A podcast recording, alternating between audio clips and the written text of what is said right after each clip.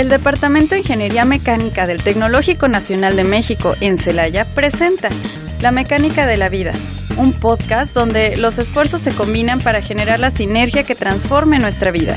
Bienvenidos. Buenas tardes, sean bienvenidos a una emisión más del programa La Mecánica de la Vida, un programa que lo planeamos con mucho gusto para todos ustedes, para contarles un poquito de lo que se hace en este lado de la carrera. Y pues igual que siempre, aquí estoy con Perla en este caluroso, muy, muy caluroso jueves, compartiendo micrófonos. Tenemos una entrevista muy planeada, muy, muy bonita. Pero primero que nada, saludarte, Perla, ¿cómo estás? Hola Betty, bien, pues como mencionas, un muy, muy, muy caluroso jueves, la mera verdad. Espero que ahí en casitas estén refrescando y disfruten de la, de la siguiente entrevista. Este, el día de hoy tenemos como de invitado, como siempre, un buen invitado el día de hoy, al doctor Horacio. Buenas tardes. Buenas tardes, buenas tardes, bien, gracias, gracias por la invitación. No, gracias a usted por, pues, por acceder más que nada, estamos muy, muy felices de tenerlo aquí, la verdad. Gracias, igualmente. No pierdas detalle, absolutamente todo en Mecánica Departamental. Pues vamos a comenzar un poquito platicando acerca de usted, si nos puede dar una pequeña introducción de en qué, qué estudió y un poquito de pues su trayectoria, de su experiencia. Sí, cómo no. Eh, bueno, mi nombre, ya me hicieron favor de introducirme, mi nombre es Horacio Orozco, Orozco Mendoza. Eh, yo soy egresado de la licenciatura aquí en el Tecnológico, orgullos, como, dice, como decimos orgullosamente el INSE. Y sí, créanme que con mucho orgullo. Soy egresado del Tecnológico de Celaya. Estudié, entonces la carrera se llamaba Ingeniería Industrial Mecánica. Ah, todavía en ese entonces. En ese entonces, era Ingeniería Industrial Mecánica. Este, Ah, eso nada más para que se den una idea de la oscuridad del tiempo. Yo egresé aquí en 1980, ya, hace algunos añitos. Sí, más que lustros, ya décadas, décadas, hace mucho tiempo, en el 80 egresé. Eh, por ese entonces, aun cuando había varios profesores aquí en el departamento, en el tecnológico, sí se hizo un esfuerzo a nivel tecnológico por fortalecer la planta académica y hubo un programa para mandar estudiar a algunos eh, egresados que tuvieran intenciones de integrarse como profesores aquí. Eh, yo tomé la oportunidad y fui a estudiar una maestría al Tecnológico de Monterrey, por supuesto becado y apoyado por el Tecnológico. Estudié una maestría en Ingeniería de Sistemas. Eh, pudiera pensar casi todo el mundo asocian ingeniería de sistemas con computadoras, es ingeniería de sistemas. Ahí fue donde empecé a estudiar sistemas de control precisamente desde entonces. Entonces, es ingeniería de sistemas que eh, aquí en, el, aquí en la escuela quienes llevan más esa área de ingeniería de sistemas son los de ingeniería industrial. Ellos sí llevan una materia sobre ingeniería de sistemas que bueno, sistemas computacionales es una de las tantas áreas de la ingeniería de sistemas. Eh, en cuanto terminé, tuve oportunidad de incorporarme aquí como profesor y duré bastante tiempo aquí, cuando digo bastante tiempo, como más de 10 años dando clases. No, no me iba tan mal, bueno, está uno joven, tiene, tiene uno ímpetu de dar clases. Y seguí teniendo la intención de continuar con estudios de doctorado. Me pasé más de 10 años dando clases y dije, bueno, me voy o no me voy, ya se me, ya se me está pasando el tiempo y sí, decidí finalmente. Fui a hacer un doctorado a la Universidad de Texas en Ingeniería oh. Mecánica y bueno, desde que terminé el doctorado me volví a reincorporar aquí y aquí sigo. ¿En qué es su doctorado, perdón? El doctor es Ingeniería Mecánica. Oh. Bueno, Ingeniería Mecánica, como ustedes como alumnos de estudio de Ingeniería Mecánica saben que eso es muy amplio, la Ingeniería Mecánica. Yo me, especialidad, me, me especialicé precisamente en control y sistemas dinámicos. Uh seguí más o menos la misma, la misma tendencia. Sistemas dinámicos y control es un como subdepartamento que tenía la universidad en esa área. Y me enfoqué todavía, ya saben que los estudios de doctorado son muy focalizados en un tema muy específico, en detección de desgaste de herramientas en procesos de manufactura. Eso me, me dediqué. a una experiencia bastante bonita. Se escucha muy interesante. pues, a mí me gustó mucho este, el estar, el ir a, a otro país, en compartir Eso otras es. este, experiencias, darse cuenta de las diferencias, pero darse cuenta del, del potencial que existe en cualquier lugar. ¿Y cómo fue que tomó esta oportunidad para irse a estudiar el doctorado hasta allá? ¿Cómo se dieron las cosas?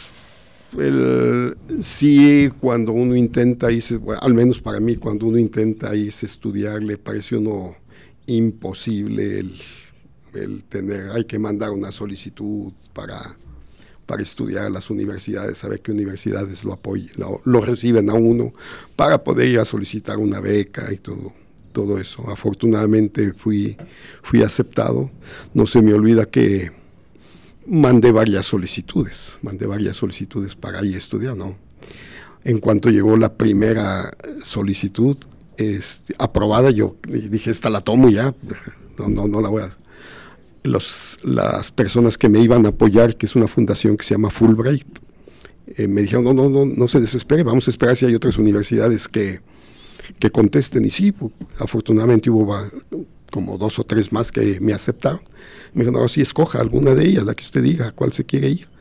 Y decidí ir a Austin, que era muy buena escuela, este, muy bonita ciudad, muy bonito todo. Y bueno, pues, me fui de esa manera.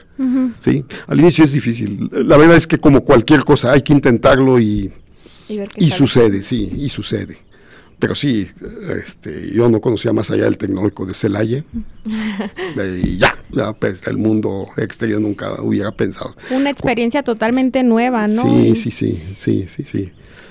Estoy seguro que ustedes tienen una idea más clara de cómo son las universidades del mundo a la que yo tuve cuando yo era estudiante. Para mí el, el mundo académico se acababa aquí en el Tecnológico de Celaya. Eso me, ahora ustedes tienen oportunidad de ver cómo son las universidades del primer mundo y de todos lados, incluso las de aquí de México, no tenemos por qué menospreciarlas, las son bastante buenas. Yo ni siquiera conocía de otras universidades. Para mí todo se acaba aquí en el tecnológico. Todo era aquí, Sí, ya. todo era aquí. Pero bueno, pude hacerlo. Nos menciona lo que es este la beca. ¿Es, ¿Es fácil acceder a ella? Más o menos, más o menos. Este, como les comenté, cuando yo me fui a hacer el doctorado, eh, ya llevaba tiempo trabajando aquí. Eh, ya llevaba bastante tiempo eh, siendo profesor aquí, entonces eso me daba respaldo para que me otorgaran la beca, para que, para que me dieran admisión para eso, más o menos. Y también hay que reconocer que depende mucho de los tiempos políticos. hay veces que la, este, bueno, la economía se contrae. Hay veces que la economía se contrae, hay veces que la economía es un poquito más eh, bollante, bueno, hay más dinero. Eh, seguramente me tocó una época apropiada y pude, Sí. pude hacerlo. Y yo veo que ahorita es bastante restrictivo. Yo veo bastantes jóvenes, porque ahora hay, hay varios compañeros de ustedes que se acercan conmigo, pu- por si les puedo dar una carta de recomendación este, para, eh, para solicitar estudios, y yo veo bastante difícil que les den una beca a ellos. Sin embargo, debo de reconocer, si me comparo yo con ellos, que ellos son mucho mejores candidatos de lo que fui yo. ¿sí? O sea, sí podré ser muy vanidoso, pero tengo que reconocer, eh, tengo que reconocer con los muchachos, los veo, muchachos muy capaces. Pero ahorita la situación económica del país o política, lo que sea, es un poquito más restrictiva. Eso, eso no lo comento yo, está en las noticias. Se reducen lo- los Sí, se reducen, presupuestos. se reducen los presupuestos. sí. Entonces, actualmente es complicado un acceder poquito a, más a difícil, esa sí, beca. un poquito más difícil de lo que, pero se puede, De que se puede, se puede. pero se puede. Ok. Pero sí. Algo que no, algo que me di cuenta cuando me fui a estudiar es que los estudiantes mexicanos, bueno, no sé cuánta gente nos escuche y a lo mejor me van a, me van a regañar. La mayoría de los estudiantes mexicanos estamos mal acostumbrados a que el gobierno nos beque. Mm. va uno a las universidades y está lleno de, de estudiantes asiáticos y no, no están becados por sus países. Sin embargo, las, las universidades del mundo están llenas de, muchachos asiáticos, de hindús, de coreanos, de, todo el mundo. Y no los becan sus países, ¿no? No van con una beca como fui yo con CONACYT. De hecho, cuando llegué yo me veían hasta con envidia, ah, a ti tu gobierno te está pagando, sí, mi gobierno me paga. No, es que bendecidos son ustedes. Este, bueno, les comento esto porque para que vean que no, no es necesario que vaya con una beca del gobierno, puede uno buscarla de manera, de manera independiente. Sí debo de reconocer que en las universidades primermundistas es un poquito más difícil para los estudiantes mexicanos el que sean aceptados por supuesto. Y ahorita que menciona esta parte de que hay estudiantes que no están becados, eh, ¿ellos trabajaban o cómo se sostenían, cómo se financiaban? Los estudios de, en los estudios de doctorado principalmente, que fue lo que, en lo que estuve yo metido, eh, la mayoría de los profesores de las universidades tienen proyectos y ellos sostienen al estudiante. Necesito ah, hacer un proyecto para, no sé, para hacer una para hacer una torre como la Torre Eiffel, tengo que hacer una torre. Entonces necesito quien haga los dibujos y quien calcule eso. Llega un estudiante y los estudiantes, a mí la, mi sueño ha sido diseñar torres como la Torre Eiffel, así es que yo trabajo con usted. Ah, pues, pues aquí trabajas, este, te doy para que comas, te doy para que vivas y, la universidad te, este, te paga la colegiatura. Ah, a diferencia de de cómo fui yo, cómo vamos muchos ah, estudiantes mexicanos. Vas becado y bueno, no, no tienes que andar solicitando apoyo adicional. Llevas el apoyo de tu país. Te concentras en tus estudios. Es curioso, o sea que aun cuando México es, bueno, económicamente no es tan fuerte, los estudiantes usualmente vamos más apoyados que los estudiantes de otros países. Se puede, se puede, por supuesto, aún sin el apoyo difícil, pero se puede. Hay muchos estudiantes, estoy seguro que hay muchos estudiantes mexicanos que se han ido sin el apoyo de CONACYT, lo han hecho, a las mejores universidades del mundo, lo han hecho, ¿sí? Eh, hay que reconocerlo. ¿Qué hay que hacer? Hay que, hay que intentarlo. Hay que intentarlo, hay que estar uno y otra vez y otra vez y otra vez, y se puede. Lo peor que puede pasar es que le digan a uno no, pero eh, eso, eso, no va a ser peor de la situación que tiene. Si, uno tiene ganas, lo va a lograr. Sí, pues eso no, no va a hacer que uno se detenga para. No, no, no, no hay que detenerse. No hay que detenerse, por supuesto. Bueno, vamos a pasar un poquito ahora de este lado al tema de, de la entrevista.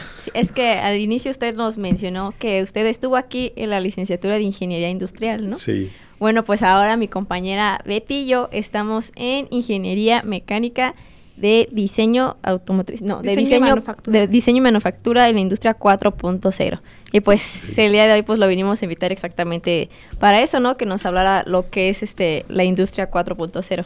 Bueno, eh, la industria 4.0, eh, como muchos de ustedes deben de saber, es un nombre corto a algo que es la revolución, la cuarta revolución industrial, pues el 4.0, ¿no? Que pues se ha hablado de revoluciones industriales. La primera revolución, las máquinas de vapor. La segunda revolución, eh, la, eh, las la electricidad, la proliferación de electricidad, el transporte, todo lo que se estuvo haciendo de eso. La tercera revolución tenía que ver con computación y eso.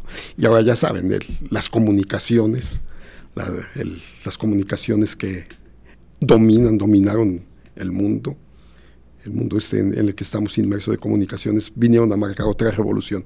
Y la industria tuvo que caer ahí, por supuesto. En la industria, pues ya saben, el manejo de datos es muy amplio. Entonces, los procesos han, los procesos fundamentalmente, en lo básico, los procesos, voy a hablar nada más de la, muy, muy orientado a lo que hable, lo voy a hablar en, en, ingeniería mecánica. Seguramente en otras áreas va a ser un poquito distinto pero la industria 4.0 enfocado a la ingeniería mecánica, a la proliferación de máquinas, a todas las empresas de producción, bueno, no han, no han cambiado mucho. Han cambiado mucho en la manera de operar. Eso sí, las máquinas, las grandes, las grandes máquinas de producción siguen siendo básicamente iguales. Nada más que ahora están mucho más instrumentadas y pueden hacer cosas mejores, más rápido, este, con mayor eficiencia, que ayuda mucho hasta el medio ambiente, tienen menos desperdicios y todas esas cosas. ¿Qué se ha necesitado para eso? Bueno, este, poner un puño de sensores y comunicaciones adicionales, pero todo eso, todo eso ya existía, lo, lo que no existía la capacidad de mover todas esas cantidades de datos que ahora con las comunicaciones, eh, insisto, el mundo, eso, eso ha sido una revolución que a lo mejor ustedes no se han percatado, pero es una revolución que no tiene mucho tiempo no estoy tan seguro si cuando ustedes iban a, iban a la primaria los celulares eran tan, tan comunes, pero a, lo mejor no. Eh, nosotros ya, más viejos nos damos cuenta de, muchas cosas que, que, no. Pero sí lo ven, a, lo, mejor se acuerdan de los celulares, de los celulares viejitos, de los botones, y todo, sí, había, pero eh, con los celulares la cantidad de información que podían intercambiar era mínima, ¿no? Ahora pueden transferir películas, pueden transferir imágenes, pueden transferir lo que se les ocurra a través del celular. Y nosotros, todos, toda la sociedad, vivimos inmersos en ese, en ese mundo de comunicación. De igual manera, las industrias tuvieron que meterse ahí. Lo que antes era difícil, ahora para las industrias es más fácil. Entonces, por eso ha sido toda una revolución de cómo se mueven las cosas hay, hay muchas áreas, hay eh, diferentes opiniones de escritores a qué se refiere eso de la industria 4.0, pero casi en la mayoría de los casos coinciden en algo que le llaman el big data, que es la cantidad enorme de datos que se mueve en el entorno, en general, en el entorno. Lo que estamos haciendo ahorita es comunicación. Bueno, yo me acuerdo cuando Radio Tecnológico se, se estableció aquí en la escuela, Radio Tecnológico, pues uno tendría que prender el radio y en la sacar la, en la, casa el radio con la antenita de AM ya.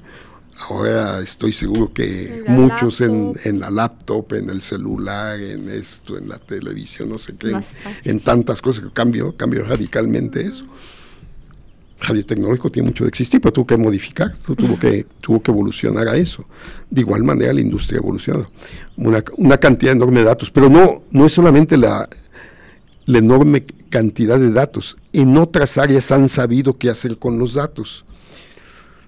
En la industria más o menos se sabe qué hacer con los datos, no es solamente, con, no solamente el, el, adquirir datos, el saber datos de la máquina, de si se está calentando, de si está haciendo ruido, de si le está, le está haciendo falta aceite, eso ya, ya había manera de hacerlo. Ahora, toda esa cantidad de datos se la pueden presentar a un ingeniero, bueno, ahí están, archivos llenos en Excel de datos y datos, y eso es bueno para la máquina, no es malo para la máquina, produzco más porque está produciendo bien, este, se me va a descomponer, no se me va a descomponer, ¿o qué? Bueno, esa es la parte analítica de esa, del, big data, de la cantidad enorme de datos. Una cosa es tener la cantidad enorme de datos y qué hago frente a todos, a todos esos datos. Este, esa es una de las cosas. También, dado que todo está conectado a Internet, otra de las áreas que tiene mucho que ver con lo de la industria 4.0 es eh, lo de ciberseguridad. Es muy, muy peligroso, ¿no?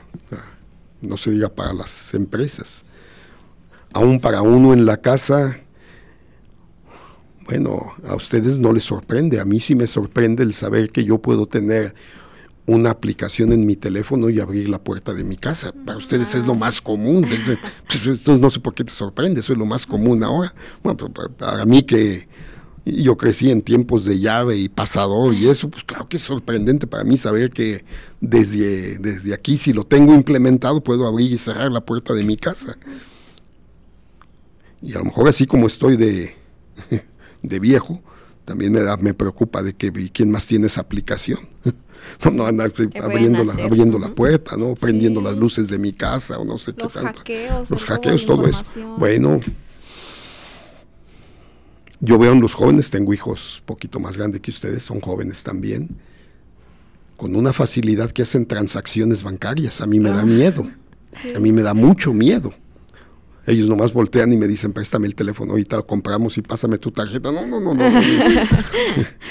agarren su tarjeta, no agarren la mía. los, que somos antiguos nos da, nos da miedo eso. Pues pero por supuesto que se están preocupando por esa ciberseguridad. Si yo me preocupo por una tarjeta de crédito por la puerta de mi casa, imagínense las empresas preocupadas por la cantidad de datos, de que haya alguien que pueda pagar sus máquinas o modificar sus procesos. Entonces, otro factor muy, muy importante que hay que tener en cuenta en, eso de la industria 4.0. Eh, la otra es eh, lo que le llaman el Internet de las Cosas. Oh. Este, instrumentos para medir cosas en las máquinas han existido desde hace mucho, mucho tiempo, mucho, mucho tiempo.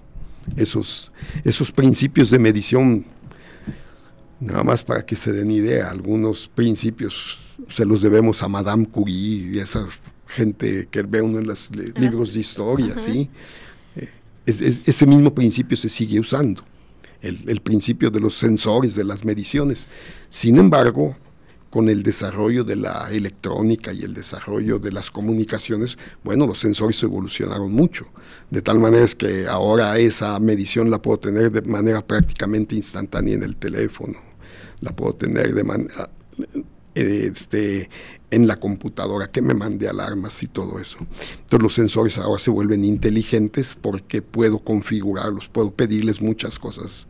Quiero que sí tome las medidas y, y cuando la medida pase de 7 me mandes un aviso y cuando todas esas cosas. ¿Todo esto que nos menciona tiene que ver con la programación orientada a objetos? ¿O esa es diferente? No, Programación orientada a objetos, no crean que soy especialista en eso, en, programación orientada a objetos, es un, le llaman paradigmas. Los lenguajes de programación han evolucionado bastante. Cuando yo estudié los lenguajes de programación eran muy rudimentarios y se hicieron algunos, se, diseñaron, se desarrollaron lenguajes que facilitaban la programación. Una de esas tendencias o paradigmas, no, no tendencias, este, caminos que siguió la programación se llamó la programación orientada a objetos. De hecho, no estoy tan seguro que sea lo más reciente. Yo creo que ya debe de haber cosas mucho más recientes para, para la programación y el manejo de todas estas cantidades de información.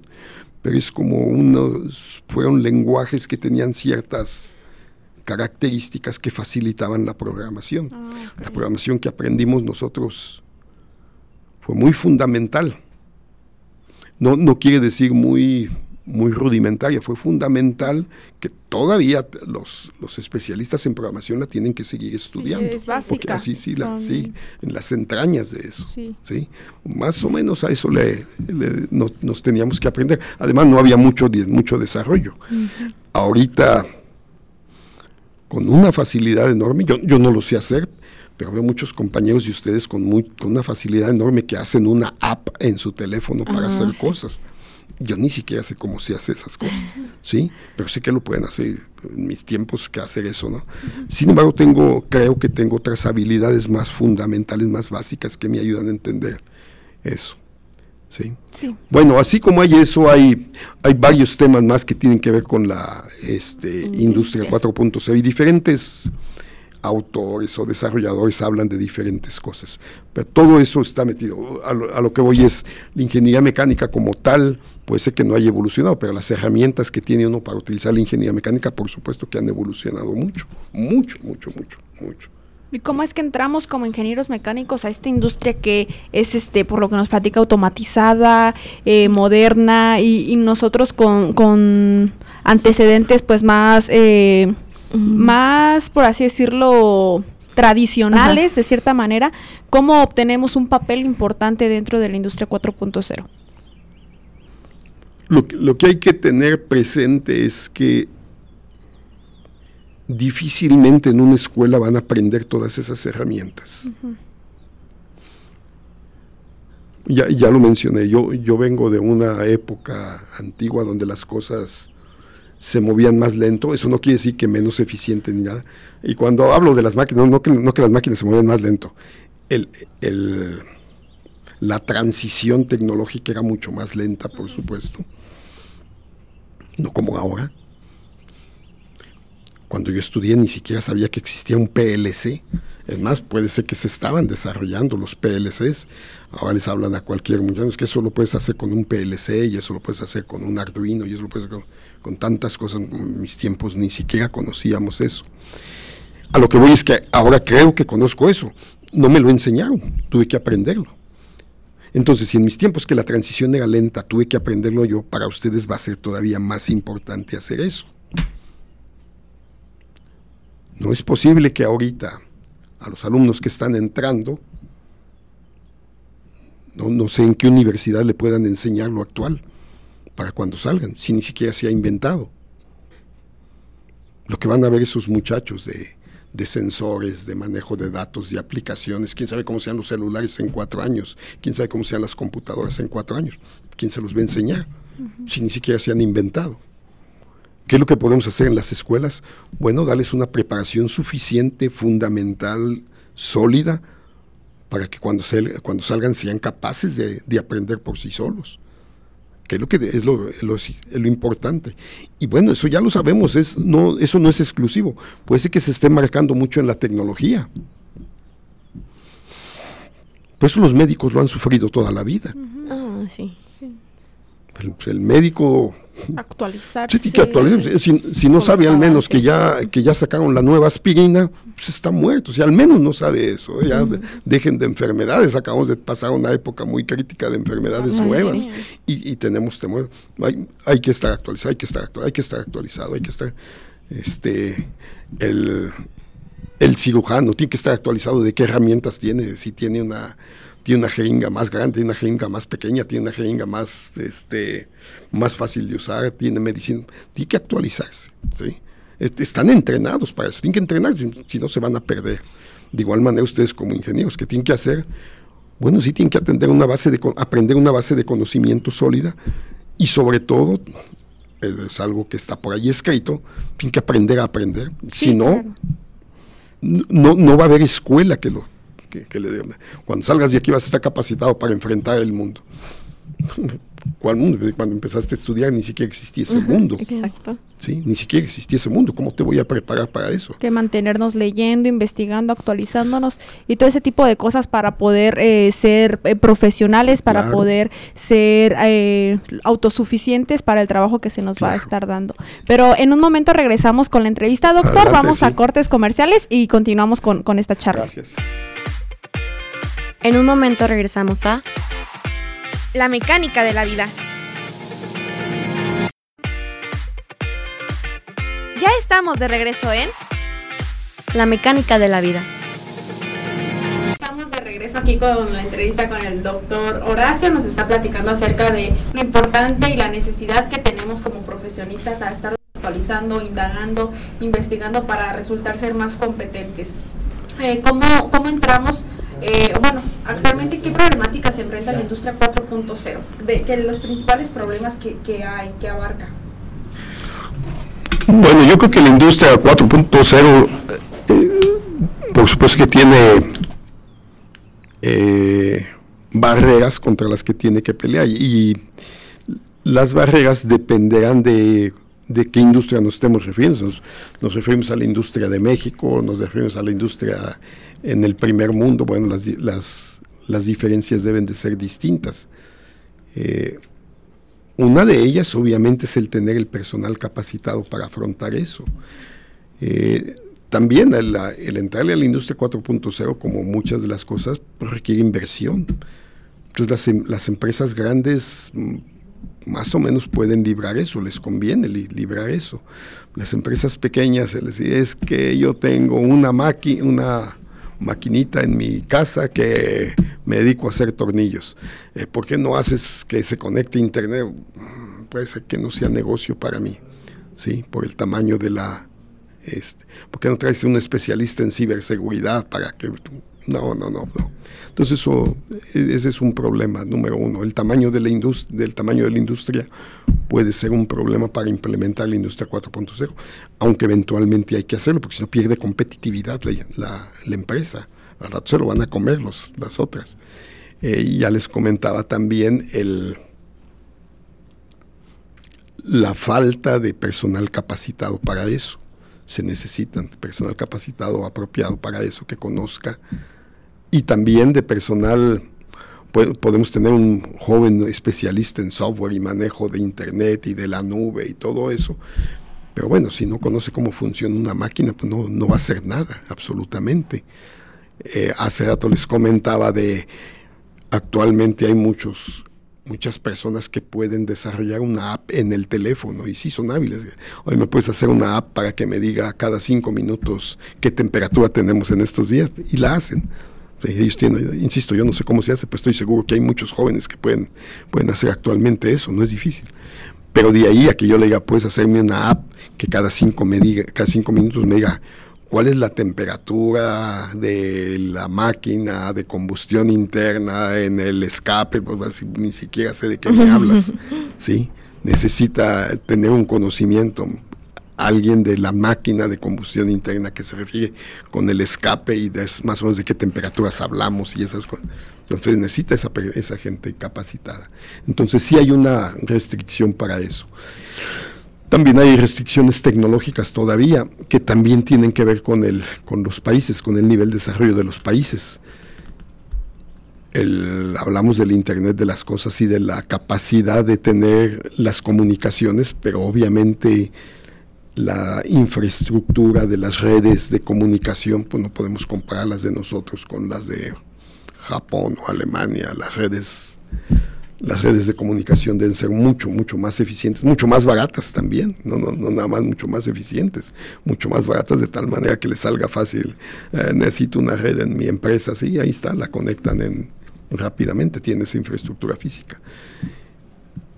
En México no estamos tan mal, pero tampoco estamos tan bien, todavía tenemos que avanzar mucho, ya lo sabemos. Todavía para nosotros es muy común el llegar a lugares donde pues no, no hay señal en mi teléfono.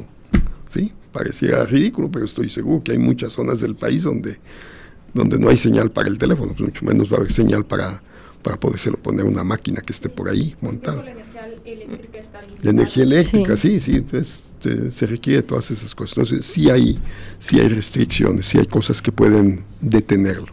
La, la implementación de esa industria 4.0. Pero poco a poco se va avanzando, ¿sí?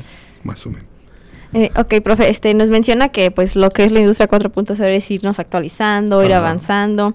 Este, también que si nos llegamos a enfrentar a lo que son las problemáticas, pues tenemos que salir de ellas, ¿no? Tener, progresar, avanzar. Obviamente tenemos limitaciones, pero pues no por eso nos vamos a detener.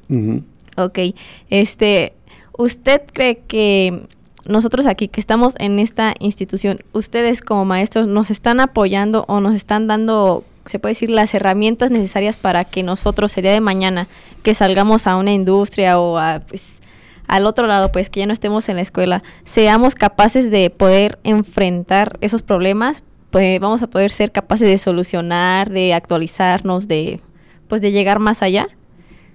Bueno, debo de ser cuidadoso con mi respuesta. si me preguntan a mí, yo les voy a decir que sí. Vayan y pregúntenle a qué, quién les gusta.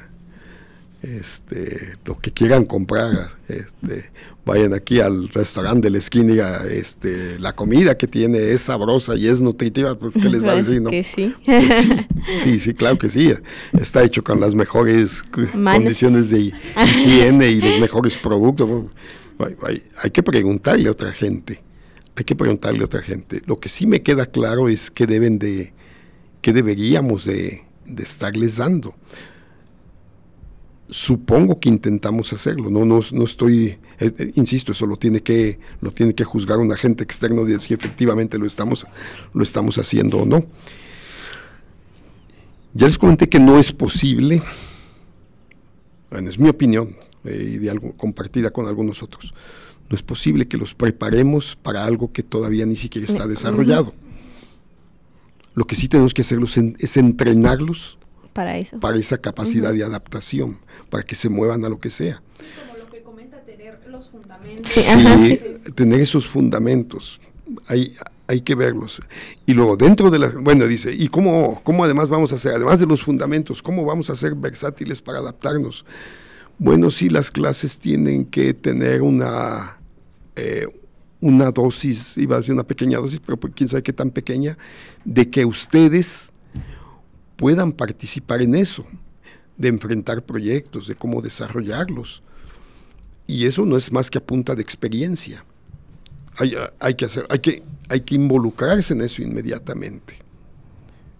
muchas veces a los alumnos les digo, aquí al inicio, al inicio de la clase, de, la, de su carrera, yo creo que a ustedes les dieron una retícula, que no es más que una, una matriz donde están las materias que tienen que cubrir. Y ya voy en el primer semestre y ya llené una columna, dos columnas, tres columnas, y ya acabé los nueve semestres, no sé, y llené todas mis columnas y ya soy ingeniero. Bueno, les digo, lo mejor que hicieron de esa hojita es que entre los cuadritos dejaron muchos espacios para que se den cuenta que a la hora que llenen esa, esa hojita están muy lejos todavía de ser ingenieros.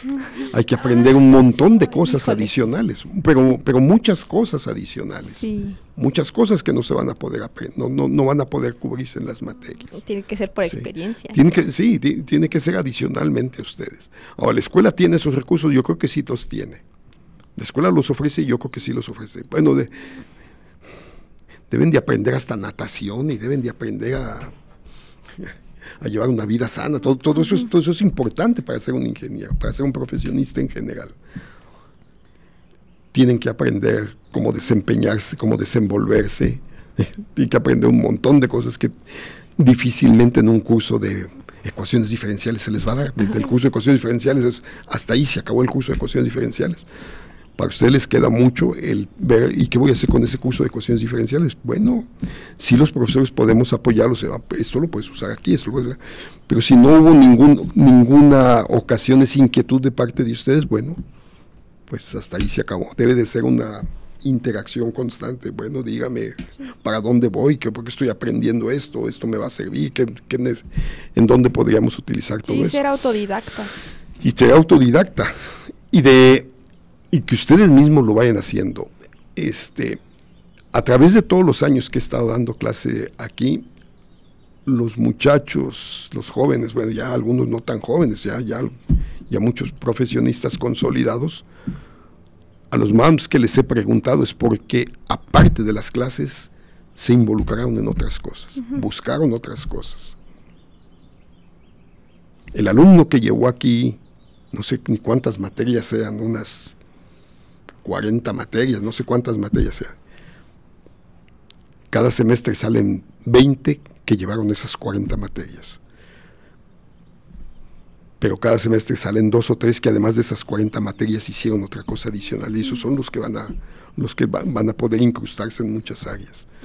¿A qué voy? Pues tienen que hacer eso. Yo creo que no, no, soy el primero en decirlo tienen que buscar que los va a hacer diferentes a los demás, que los va a hacer competitivos además de llevar 40 materias sí es importante, es muy, es muy, muy necesario llevar esas 40 materias y, tener un, buen conocimiento y dominio de esas materias. Esa es el, la parte, hay, hay muchas otras cosas que se necesitan hacer. Pero insisto, la escuela les proporciona eso, les proporciona este, y yo, yo esperaría que los maestros también lo proporcionáramos, la oportunidad de que aprendieran otras cosas. Nada más hay que usarlas. Esa es responsabilidad de ustedes. Pues creo que ese es el objetivo de, de varios profesores, ¿no? Bueno, no sé si a mi compañera Betty le, ha pasado que muchos profesores también nos dice que, que no nos, ¿cómo se puede decir? No nos encerremos en la burbuja de lo que es la escuela, sino que es importante aprender a tener compañeros, aprender a comunicarnos, trabajar en equipo, porque pues en la industria sí se van a fijar en lo que fueron las materias, pero al final de cuentas también van a tomar pues en cuenta este lo que es este la comunicación que uno llega a tener, el trabajo que llega que pues, que se llega a lograr, cómo se llega a comunicar, el trabajo en equipo que pues puede revisar, porque por ejemplo, el profe Maeda eh, el otro día me lo encontré y me dijo que él en sus clases cuando hace equipos, él lo primero que se fija es cuando uno uno llega a tomar este el papel de líder y ya es como de tú tomas ese papel, entonces tú vas guiando a todos los demás a cómo tienen que hacer el trabajo, el proyecto, lo que sea. Y pues es igual en las empresas, así como, como usted nos está diciendo. Eh, podemos, todo mundo cursamos las 40 materias, pero al final de cuentas cada uno es diferente por la forma en la que llega a trabajar o diferentes aspectos que llega a tener. Así que creo que pues sí es una, una parte importante para nosotros como alumnos y ustedes como maestros que nos inculcan eso. Sí, sí, hay que hacerlo. Y deben de aprovecharlo, ¿eh? Deben de aprovecharlo. Este, esta es su etapa de preparación. Se están entrenando, deben de aprovecharlo todo, ahorita.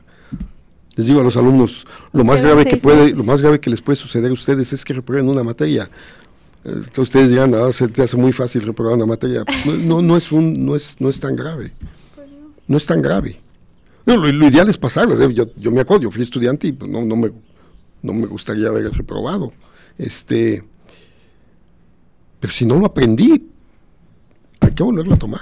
Hay que darlo, hay que, hay que darlo, porque eh, se está acercando el final y salgo y, oh, caray, quedé, quedé desarmado. Quedé desarmado, muy desarmado. No, no, no deben de bajar el, no, no- no deben de bajar el nivel de ex- ustedes mismos, el nivel de exigencia. Al contrario. A, varias, a varios alumnos les he dicho, buena falta me hace a mí ir a un gimnasio. si voy a un gimnasio, el entrenador de ahí me va a decir, está bien, sí, tienes remedio. Hay que hacer, para empezar, tienes que hacerte unas 50 sentadillas diario. Me va a poner algo así, me va a ver, ya por tu edad, con cin- vamos a empezar con 50 sentadillas diario. Listo. Si yo voy y le digo al entrenador, no me la dejas en 20 sentadillas, pues el entrenador se va a reír. sí, hombre, si quieres no hagas ninguna. Es decir, tú necesitas prepararte. Yo te recomiendo que hagas 50 sentadillas. Oye, es que, ¿para qué 50? Pues déjamela en 20, hombre. Sí, hombre, si quieres, si quieres no, no hagas ni una y le firmo que veniste. Necesitas prepararte. Más bien, pues voy a hacer las 50 y me quedó tiempo. Dame chance de hacer otras 10, ¿no? Pues, Sí. déjame hacerlo. Yo creo que es igual con ustedes, con estudiantes. Ya, ya acabé esto, dame chance de hacer más, dame chance de hacer más. Sí, la exigencia de venir. creo que va más por ese lado de la exigencia porque muchas veces el cansancio que dejan las materias, el Sí. estrés, el eh, a- a- incluso a veces nos sentimos limitados de tiempo, como que no nos quedan muchas ganas de decir, ay, me voy a tomar este curso extra, o ay, eh, como que mm, no, no te quedan ganas realmente de, de querer aprender Aprender más. más. de lo necesario, pero sí se ocupa y creo que es cuando entra la disciplina. O Sí. sea, Eh, hay, hay que tener cuidado con eso del... Sí entiendo el estrés y sí entiendo, no se diga, las etapas de los exámenes finales. Es, es la locura para los alumnos y para los, para los este, profesores. Es una locura para todo el mundo. Pero ocho horas diarias es suficiente, ¿eh? estoy seguro. Ocho horas diarias, como cualquier trabajo. Estoy seguro que ocho horas diarias de estudiar, de aprovechar la escuela es suficiente para que no tengan muchas dificultades. No, no es tan tan exigente esto. Y, y después de esas ocho horas hay que hacer otra cosa, hay que ir al café, y hay que jugar videojuegos, y hay que distraerse, hay, hay, hay, hay que ser jóvenes, tienen que vivir como jóvenes, tienen que hacer otras cosas como jóvenes, tienen que ir a jugar, tienen que ir a corretear lagartijas, no sé qué, qué quieran hacer, pero tienen que hacer otras cosas. Sí. Tienen que hacer. El- ah, les decía de ocho horas ya. Bueno, yo me acuerdo, si yo también fui estudiante. Dice, no, es que llegué aquí desde las 7 de la mañana y son las 7 de la noche y todavía estoy aquí. Pues sí, pero me la pasé como cuatro horas platicando por ahí, eso no, no fue tiempo útil. sí. Si voy, si voy a una empresa, voy a una empresa, llegué a las 7, ya son las 7 de la noche y todavía no salgo. Sí, pero no has trabajado ocho horas. Te la pasaste cuatro horas platicando. No has trabajado ocho horas. Yo creo que, tra- por eso insisto, yo creo que trabajar ocho horas no es demasiado exigente. Y se puede, sí se puede, no, no es tan, no es tan Sí, al final habrá, como siempre, aun cuando le dediquen ocho horas, al final del semestre ya sabemos que se carga el trabajo finalmente y todo, pero en general, en general es bueno. En gen- y, y como cualquier cosa, la vida de estudiante, les decía a unos compañeros, es muy bonita, y la vida del profesionista también es bonita. La vida del estudiante tiene muchas presiones y la vida del profesionista tiene muchas, muchas presiones que las, que las van a afrontar. Yo creo que ahorita algunos de los estudiantes ya, ya, ya quieren ir a trabajar, cuando están trabajando, híjole. No había como cuando era estudiante, que toda mi responsabilidad era hacer tareas y, entre, y hacer exámenes. Ahora me, pues, están a punto de correrme del, de la planta, están a punto, sí, sí, las cosas son peores, las, las exigencias son peores. Pero todo a su tiempo, todas con sus cosas a su tiempo. Sí, no, no, no desesperen por eso. Sí, se puede. Sí. Eh, bueno, y ya nos queda poquito tiempo de la entrevista, entonces pues nos gustaría aprovechar este tiempo para pedirle consejos a los que estamos próximos a egresar, que ya nos queda poquito tiempo aquí en la escuela y que a lo mejor decimos, híjoles, o sea, ahorita todo lo que me dice el profe lo hubiera escuchado Ajá. hace tres semestres. Sí. ¿Cómo podemos eh, aprovechar este- al máximo este poco tiempo que nos queda aquí como estudiantes? Ni, ni- ni siquiera es tarde, ni siquiera es tarde. Cada uno o dos semestres. Y de vuelta, si desde el primer semestre se hubieran puesto a estudiar lenguajes de programación, los lenguajes de programación que estudian hace cuatro años ya ahorita están en Diferente. diferentes. Si hace cuatro años se pudieran, ah, hubieran puesto a estudiar algunos programas de cómputo y ahorita ya, ya, ya es otro. Así que ni siquiera es tarde. Yo creo que en cualquier momento es, es buen tiempo de, de ponerlo. Sí, sí hay que tener esa mentalidad. Ya terminar, tengo que abrirme mucho, tengo que, que tener esa mentalidad abierta de que, pues sí, me van a dar un diploma, un título y todo, pero mi preparación no va a terminar ahí. Mi preparación tiene que continuar en cualquier área, ¿eh? en cualquier área. Este, si van a trabajar como ingenieros mecánicos, pues a lo mejor van a seguir perfeccionándose en termodinámica y en los nuevos pro- programas de termodinámica y las nuevas herramientas. Pero si van a ser administradores, también tienen que prepararse en eso en cualquier área, tienen que estar ahí. Eso es normal en cualquier profesión, en, cualqui- en cualquier trabajo, es normal. Yo creo que nada más tienen que estar conscientes de eso, de que no... Bueno, yo, yo creo que sí ha sido, este, sí es más demandante ahora esa capacidad de adaptabilidad. Sí tienen que ser más adaptables ustedes. Nosotros no era, no era tan necesario que fuéramos tan adaptables, pero ustedes sí. Pero afortunadamente ustedes han crecido en esa dinámica de adaptabilidad. Ah, creo que yo no soy tan, no estoy tan alejado de la tecnología. Pero pues mis hijos se desesperan cuando me ven manejar un celular. Se desesperan conmigo. Es que no, no sé por qué no entiendes cómo manejar un celular. Y creo que no estoy tan obsoleto en esas cosas. Pero eso me da idea de que ustedes tienen muchas habilidades que yo no tengo. ¿Sí? Ten- tendré otras cualidades, espero tener otras cualidades, otras fortalezas. Bueno, sí, pero ustedes han sido entrenados en eso. Eh, y, no, y no me refiero a entrenados nada más en la escuela, en la vida han sido entrenados a tener esto, a tener cambio de esto, cambio de esto, que son mucho más adaptables. El, el estar inmersos en ese mundo de información.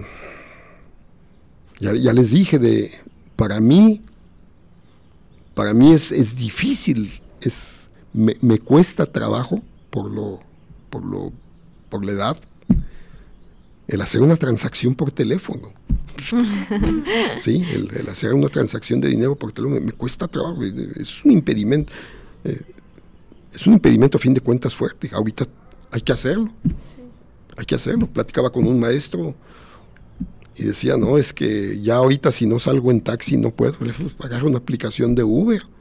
Los muchachos los muchachos se mueven con una facilidad en eso que no, no tuvimos nosotros, ni sabemos cómo, me da miedo agarrar ese Uber, que sabrá Dios qué será. Eh, usted- ustedes han tenido eso. Y, y la, los cambios tecnológicos, esos de los que les llamaba. El celular que vieron de niños no es el celular que vieron de adolescentes, ni el celular que vieron de ahorita, ni el celular que van a ver en cuatro años cuando sean profesionistas. O sea, se, se adaptan muy rápido. Cuando terminé yo agarrábamos una calculadora y esa calculadora nos duró mucho tiempo. No salíamos de esa calculadora. Era suficiente. No tenía que adaptarme tanto. No tenía que adaptarme tan poquito, pero no tanto como usted. A lo que voy es que ustedes han sido entrenados por la sociedad, por el ritmo de vida, a adaptarse a muchas cosas. Lo único que necesitan es eso, aprovecharlo en su, en su profesión, adaptarse a, la- a los- a las necesidades de eso, aprovechar ese entrenamiento que han tenido.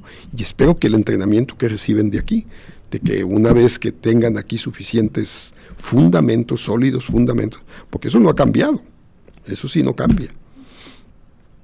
Muchas veces dicen los jóvenes ahora, bueno, ¿para qué, ¿para qué quiero aprender a hacer una derivada si en Internet se hace? Y sí, efectivamente, y lo hace muy bien, ¿eh? lo hace mejor que yo, por supuesto, sí, lo hace muy bien. Bueno, no sé si voy, si voy bajo esa lógica. A los niños debo de enseñarles a sumar. Yo supongo que sí. Tienen que aprender a sumar. ¿Para qué me diría alguien, ¿para qué les enseñas a sumar si le digo a Google cuánto es 5 por 8 y me va a decir, pues, ¿para qué quiero aprenderlo? Yo creo que lo debe de aprender. Yo creo que es un fundamento que lo debe de conocer. Sí. No, no, no alcanzo a definir exactamente por qué, pero estoy seguro que lo tiene que aprender. Es que eso te abre más puertas y más ideas y te da más apertura. Claro. Ya les dije que yo no soy tan hábil con los celulares y eso. Sin embargo, creo que mis conocimientos de programación son bastante sólidos, bastante fuertes, porque llevé, en ese entonces nos daban un curso muy fuerte de eso, ¿sí? Y mis conocimientos de matemáticas son más o menos sólidos, ¿sí? Pero tengo otras cosas en las que no. Sí tengo otras cosas en las que no. Ah, veo a los muchachos con una facilidad que les doy un software y en, en medio día se saben todos los menús y todo. Tiene el problema de que no saben para qué se usa el software, pero los menús y todo, ponen colores y todo. bueno, hay, que usarlo otro y ya. Sí. Sí. Es, eh, tienen ustedes, tienen una, ventaja que yo no tengo, este, pero pueden adaptar. Así es, están muy cerca de salir, lo pueden hacer. De eso no me queda la menor duda. Pueden hacerlo. Bueno, pues Además son mentes jóvenes, ¿eh? Sí, Además son sí, sí, eso, es útil eso, claro. Es muy útil. Parecía ser que no, pero el tener la mente joven es dispuesta al cambio. Sí. Adaptarse a eso. Que eso yo creo que lo más importante ahorita. Tienen que adaptarse, adaptarse al cambio. Ajá, pues sí. Y por supuesto ustedes son mejores que yo para eso, para adaptarse al cambio. Estoy seguro. Pues muchas gracias por la confianza, profe, y por el tiempo aquí con nosotros. Lamentablemente el tiempo, la hora ya se está, se está terminando, pero un gusto tenerlo aquí con nosotros. Muchas gracias por todo lo que nos platicó, todo lo que nos compartió, sin duda alguna, un, programa muy enriquecedor. Que pues nos va a servir pues a nosotros que ya, pues bueno, no, usted mencionó que no importa, sino desde el primer semestre hasta pues último semestre que en cualquier momento podemos empezar a aprender algo nuevo y pues seguir avanzando, ¿no? Adaptarnos y pues muchas gracias, profe, por, por la información y por haber aceptado, por haber estado aquí y acompañarnos el día de hoy. Es invitado cada que usted guste, que quiera venir a dar divulgación acerca de un tema, platicar con nosotros. Las puertas están más que abiertas. Muchas gracias. Muchas gracias, gracias, gracias por su invitación. Y muchas gracias a toda nuestra audiencia. Hasta la próxima.